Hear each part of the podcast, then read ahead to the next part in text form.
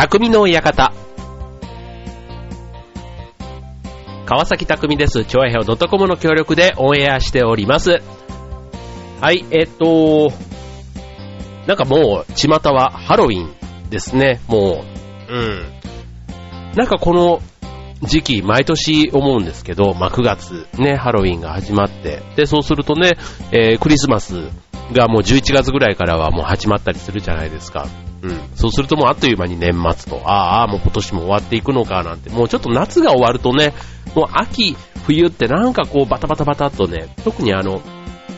人と会う機会なんかもね、少しずつあの、まだ今は年末の話はしないですけども、ただなんかあの、夏がちょっと落ち着いてじゃないですけど、この秋ぐらいにね、久しぶりに人たちとなんか会ったりしてたら、なんかもうあっという間に今度、年末のね、年に1回の恒例の、なんか、定例会じゃないですけど、なんかそういう機会とかもあったりして、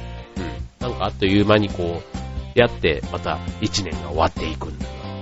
えー、来年は羊年だ、みたいな、なんかそういう感じのね、えー、まあ、年を取るごとにね、1年は早く過ぎると、ね、何十分の1というところがどんどんどんどん間隔がね、短くなっていくわけですから、ね、えっ、と、10歳の時の10分の1、1年を10分の1と感じる長さと、ね、40年来てたら40分の1ってね、1年を感じる。その長さのね、まあそういうことで言われれば、ああ、なるほどなって仮想を気づいた人はすごいなと思うんですけども。はい、まあ、40年もね、こうね、えー生きておりますと、なんかこうね、旅行先とかでも、えー20代の頃だったらもうとにかく遠いところ、海外とかね、えー国内でも北海道だ、沖縄だ、なんかそういうね、えーリゾート地というか、憧れてよく行ってたものですけども、なんか最近、えっ、と、まあ、地元でね、こういろいろ僕の住んでいる船橋というこの町でも、まあ、活動していたり、あとまあこのね、チョアヘオ自体もまあ、比較的、まあ地元というか、まあ浦安にね、根付いてる、そういう曲かななんていうふうに思いますので、結構地域とのつながりなんかをこう持ち始めると、こう地元の魅力というか、ね、いろいろ知る機会になって、まあこれはこれで30代、40代でね、なんか気づけたね、いいきっかけかななんて思っていて、うん。で、って考えると、まあ、意外とね、遠くに行かなくても、意外と近くも、あの、もう一回、例えばあの、普段自転車とかね、車で通過しているところなんかも、そこをちょっと歩いてみる。うん。隣駅までいつも車とか自転車で行ってた、電車とかで行ってたっていうところも、一駅歩いてみる。うん。そうするとね、その街の良さってすごく見えて、あ、あ、こんなとこにパン屋があるんだとか、あ、ここの商店って、あ、こんな雑貨屋さんなんだとか、結構そういう発見とかね、あと、あ、このお店美味しそうだなとか、ね、なんかメニュー、看板っていうかね、なんかそのメニューを一つ見ても、なんかそこの、あの、あ、裏庭で採れたもの使ってんだとか、なんか、あ、この街って、あ、こういうものが特産品で、旬が今これで、みたいな、とことか、うん、なんかこう、街歩きとかしてるとね、そういう風な発見もあって、うん、なんか街々で、ね、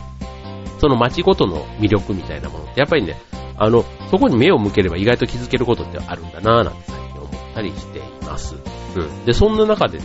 えっ、と、最近ちょっと気になってる街というのが、えー、僕の、えー、まあ、ふるさとといいますか、まあ、あの出身は大阪なんですけども、大阪の八尾市というところが、まあ出身なんですね。うん。で、あの、先日というか今年の春に、なんとその八尾市がですね、八尾市観光協会というものを立ち上げまして、はい。で、まあ当然観光協会ですから、その、まあ大阪府八尾市って言ってもですね、えっ、と、まあわからない方にちょっとご説明しますと、まあ大阪の、えっ、と、南東、うん、にえっ、と、右下にある、まあ大阪市と隣接した、まあ市、まあ住宅地というか、うん、なんですけども、うん。まあなんとなくあの河内なんて言われるね、そういうとこで言うとまあ中心にあるような、そんな市なんです。まあちょっと勢いがあるっちゃ勢いもある、あるそんなイメージが強い街なんですけども、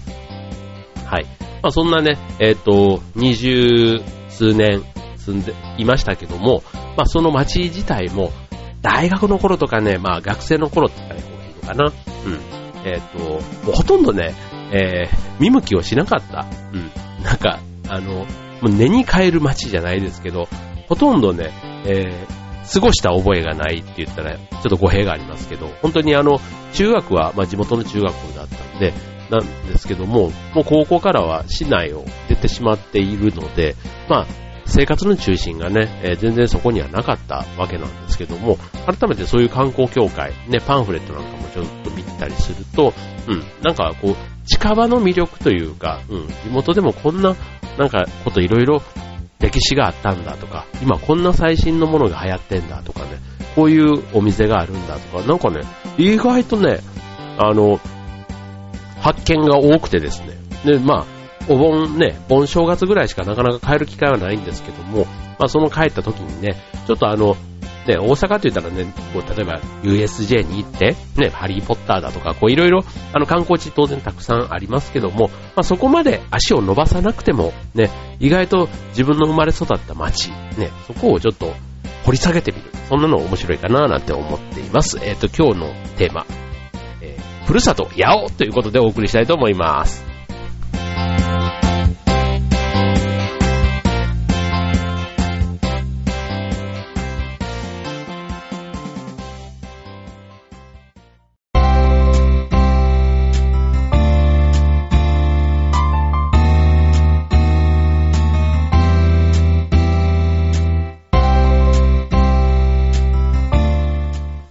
はい、えーと、今週の匠の館、ふるさと八尾というテーマでお送りしたいと思います。ちょっとなんかあの、すっごい狭い限定的なテーマなんですけど、ちょっとね、えー、今までね、よくテーマにしているのは、僕が直接やっているものも中にはあるんですけども、比較的ちょっと僕が知識としてね、なんか仕入れたものをご紹介するようなテーマも結構多かったと思うんですけども、今回は、はい、僕の生まれ育った、まあ、血肉がと言ったら、なんかこう、ね、血と肉をそこで育、なんかこう、や、養ったって言っていいの？なんかその えっと、まあ、ある意味ね、思い、その街に思い入れはなかったんですけども、いろんな出来事、思い出は確かに残ある街ではあるんです。はい。で、えっと、なので、えー、前にね、えー、この番組で、え旅のコツみたいなテーマでご紹介した中、時に、え、観光協会とかね、そういう行政を利用しましょうみたいな話をしたと思うんですけども、あの、今回、その4月にね、できた八尾市観光協会に問い合わせをし、で、あの、そういう市のね、パンフレットというか、送ってもらえないですか？って言ったら、すごく快く、えー、送ってきてくださいました。はい。まあ、ここにね、今、ちょっと、ラジオなどで見えませんけども、八尾マニアなんていう冊子があったりね、なんかいろいろこう、河内温度のなんか踊り方とかね、えー、八尾の祭りとかなんかこうね、いろんなね、こう、あの、まさにあの観光協会とかのラックに入ってそうな、うん、そういったものがね、えー、ずらずらっとこう、一式見繕って送ってきてくださったんですけども、ただね、またそこにね、えー、一筆、ね、えっ、ー、と、便箋と、あとなんかいろいろね、メモというか、ついててですね、全く知らない、ね、ただの、観光協会の多分仕事としてやられてる方だと思うんですけども、まあ、はじめましてと、ね、えー、この度はありがとうございますっていろいろね、こうね、お手紙も書いてあるんですけども、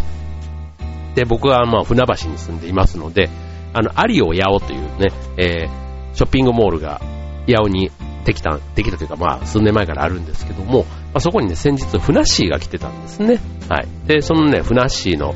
あの、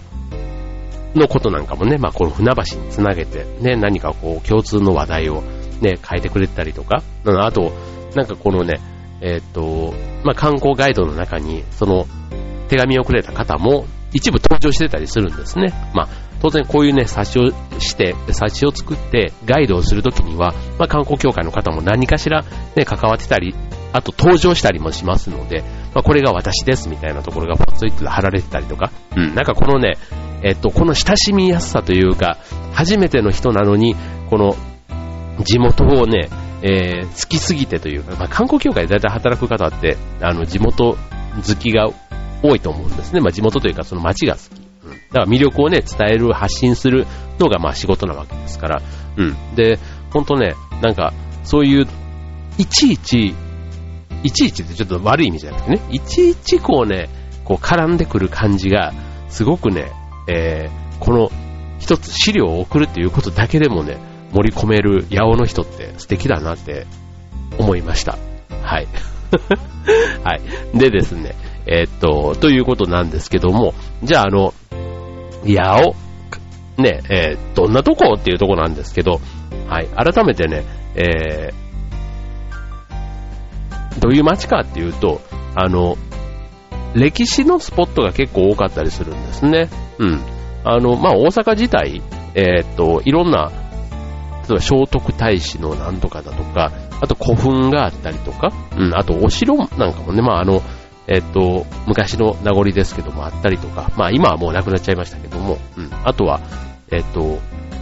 それこそ歴史の教科書に出てくるような大阪夏の陣だとかね、ああいったところの舞台にもちょっと一部なってたりするところがあるというのが一つ。で、二つ目が、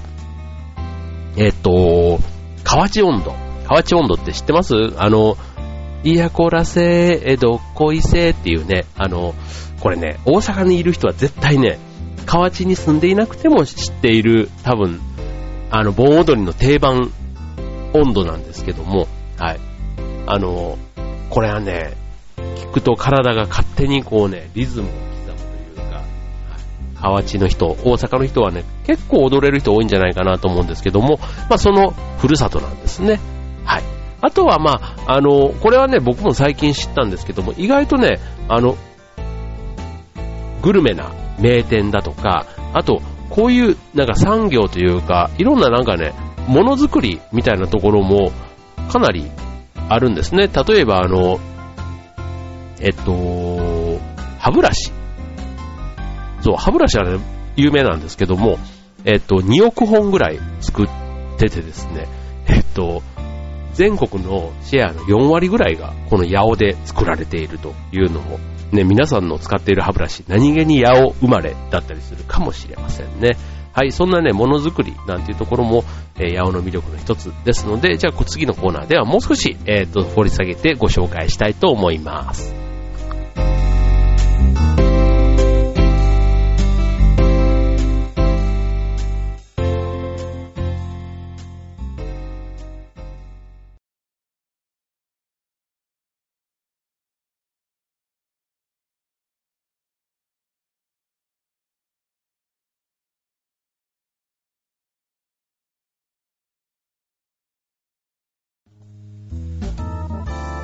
えーと、今週のテーマは、ふるさと八尾ということで、はい、僕の出身地、八尾を 掘り下げております。まあ、あの、地元のね、魅力、本当に皆さんが住んでいる街って、多分ね、あの、最近できた街っていう街でも、なんかその、ね、例えば埋め立て地だったとしても、ね、その埋め立ての歴史とか結構いろいろね、あったりするですね。まあ、でも埋め立てのまあ歴史はね、そんなにまあ何百年って話はないと思うので、まあ本当に自分の実家も含めてね、えー、出身のなんか思い出のある街でね、そこを少し掘り下げてみるなんていうと、ちょっといろんな発見があって、うん。愛着、なんか地元愛というか、うん、のきっかけになるのかななんていうふうに思いますけども、はい、まあ歴史の話、大阪夏の陣ということでね、え、っと、ちょうどねえ、2014年、今年と来年、ね、えっと、夏の陣、冬の陣、夏の陣からで言うと、それぞれ400年というね、節目を迎えるということで、まあ、大阪でもね、えっと、いくつかそういう戦いがあったということで、え、なんですね。はい。で、え、まあ、本当ね、大阪のそういう夏の陣だとか、歴史に興味がある方は、本当にこの辺りもちょっとずつね、散策すると、いろいろこう、あの、木村重成の墓とかね、えっ、ー、と、上皇寺っていうね、えっ、ー、と、これは、これはちょっとあの、大阪の陣の時には激戦地になったっていう、そういうお寺なんですけども、あとまあ、あの、えっ、ー、と、八尾市立歴史民族資料館なんていうところでもね、結構いろいろそういうのが展示されていますので、えっ、と、あの、後藤又兵衛とかね、えっ、と、あの、官兵衛、ね、黒田官兵衛を当主とする黒田家に仕えた人です。はい。あの、後藤又兵衛って結構有名ですよね。はい。っていうのが、まあ、この辺りにね、えいたということで有名な、えー、ところです。はい。で、それからね、えっ、と、見どころ、えっ、と、河内温度ね。河内温度もね、またこれもね、河内温度記念館っていうのが、あの、八尾にあってですね。で、こちらは、あの、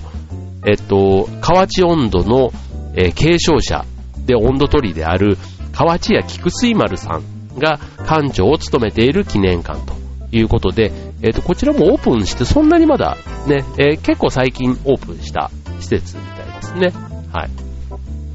なので、まあこういうところもね、えっ、と、ちょっとあの、行ってみると、いろんな発見があって面白いかなと思いますよね。本当あの、河内温度、うん。盆踊りって聞くと、なかなかね、こっちの盆踊りはかかなくなったんですけども、はい。たまにね、でも流れてるところがあるんですよね。なんだろう、あれ。なんか、ちょっと嬉しくなりますけどね。はい。えっ、ー、と、それから、あ、あとね、えっ、ー、と、聖徳太子の、なんかそういうね、えっ、ー、と、物のべの守屋と聖徳太子が、えっ、と、なんか合戦を行った場所っていうのがね、またあってですね、あの、太子堂なんていうね、うちのすぐ実家の近くなんですけども、はい、そういうところにね、えー、大正将軍寺というね、お寺があって、まあ、太子堂ってよく言われてるんですけども、はい、まあ、そういうね、あの、歴史のある、まあ、そんなお寺なんていうのも多数ある、そんな街なんですね。はい。で、あとね、えっと、大阪、まあ、地形は、あの、大阪湾が、えっと、左側というか、西側の方にあって、東側が、ま、山で、ね、奈良との境で山がありますので、まあ、高安山なんていうね、まあ、そんなに高くない、えっと、500メーター弱の山なんですけども、うん、まあ、それがね、結構ハイキングにもうってつけということで、まあ、あの、ケーブルカーなんかもね、あったりするので、ちょっとね、え家族でハイキングなんていうとね、気軽に行ける、そんな魅力もあるとこですね。はい。まあ、この辺りに行くとね、またね、ちょっとしたグルメなんかもね、えっ、ー、と、いろいろあってですね、えー、この、ちょっとあの、隣のね、柏原市っていう、柏原市っていうところがあるんですけども、あの、ここなんかはね、ブドウが有名で、結構ワインとかも作ってたりするんです。昔から。うん。だから、電車からね、えっ、ー、と、山の方を見てると、柏原ぶどうとかですね、結構ぶどうのことがこうね、いろんな看板で出てたりするんで、まあそういったものもね、え楽しみの一つになるかななんて思うんですけども、あとあの、まあ、グルメ、まあこれはね、ほんとね、あの、別に何って今日はご紹介しませんけども、えっと、いろいろあるんです。うどんだとか、なんかお肉とか、あとまあお菓子とかね、もうマカロンみたいな、ああいったね、えー、流行りのお菓子からラスクから、こういろいろあるんですけども、えっと、まあ、これね、それぞれせっかくだから、なんか知ったきっかけでちょこっと食べてみるっていうのはね、いいかなって思うんですね。うちのほんと近くにも、えっと、枝豆ラスクなんて言ってね、えっと、あるんですけども、これもちょっと本で見て初めて、へーって思ってちょっと一回食べてみたいなと思うんですけども、そういったなんかこう、地元のものを使った、うん、こう地元のセレクション、うん、例えばあの、僕の今住んでる船橋でも船橋セレクションなんていうのがあるんですけども、まあ、八尾コレクションみたいなね、なんかそういった、えっ、ー、と、まあ、セレクション式の、なんかこう、選ばれたやつなんていうのはね、え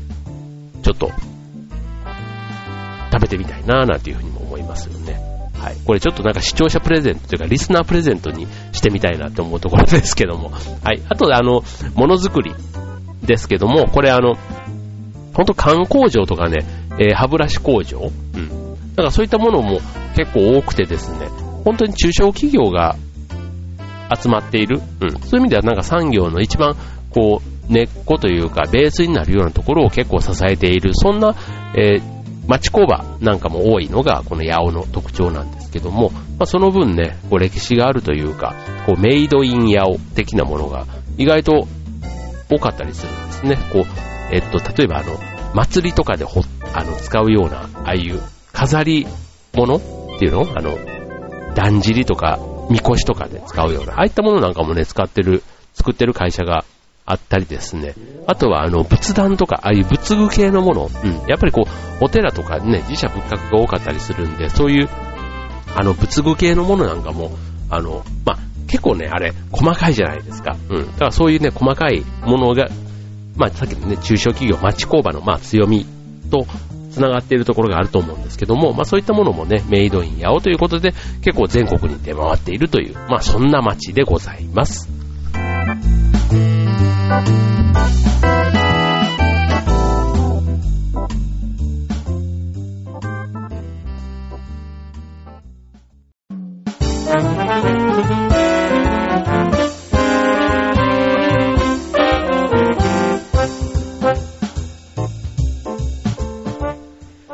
いえっ、ー、と、今週のテーマは、ふるさと八尾というテーマでお送りいたしました。ね、えっ、ー、と、ほんとね、こう、離れてみて思う、こう、ふるさとの良さじゃないですけど、はい、まあ、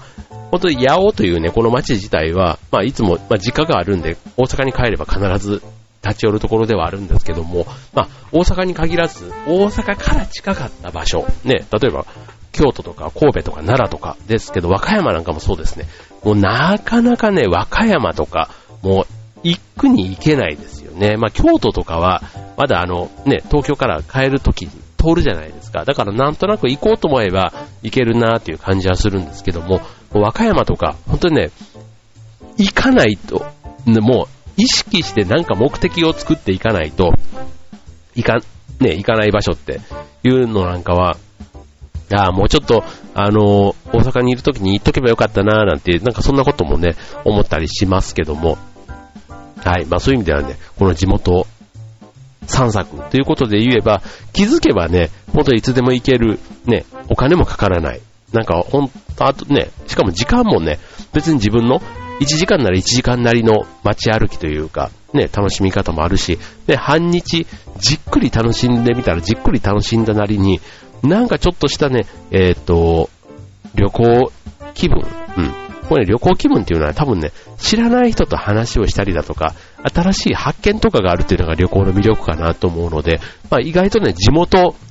え、意外とこれ自分の街って思うような路地一つ入っただけでも、景色が変わって、なんかそういう発見、刺激があるっていうところを言うと、うん、改めて地元をね、えー、見直すきっかけにもなって、うん、ちょっとお勧めしたいなと思うところですね。はい、ということで、えっ、と、ちょうどね、気候も良くなってきましたので、はい、まあ、外ね、例えばあの、ランニングとかする方だったら、ランニングがてらね、えー、近所ぐるっと回ってみるなんていうのなんかも僕は結構お勧めしたいなと思いますね。はい、ということで、えっ、と、3連休も終わり。またね、えっと、来週はちょっと、連休ではないですけど、またね、えっと、休みが続きます。なんかちょっとね、ワクワクする、ね、ウキウキする、この 9月のこの週ですけども。はい。皆さんまたね、楽しい週間をお過ごしください。今週の匠の館ここまで。バイバーイ。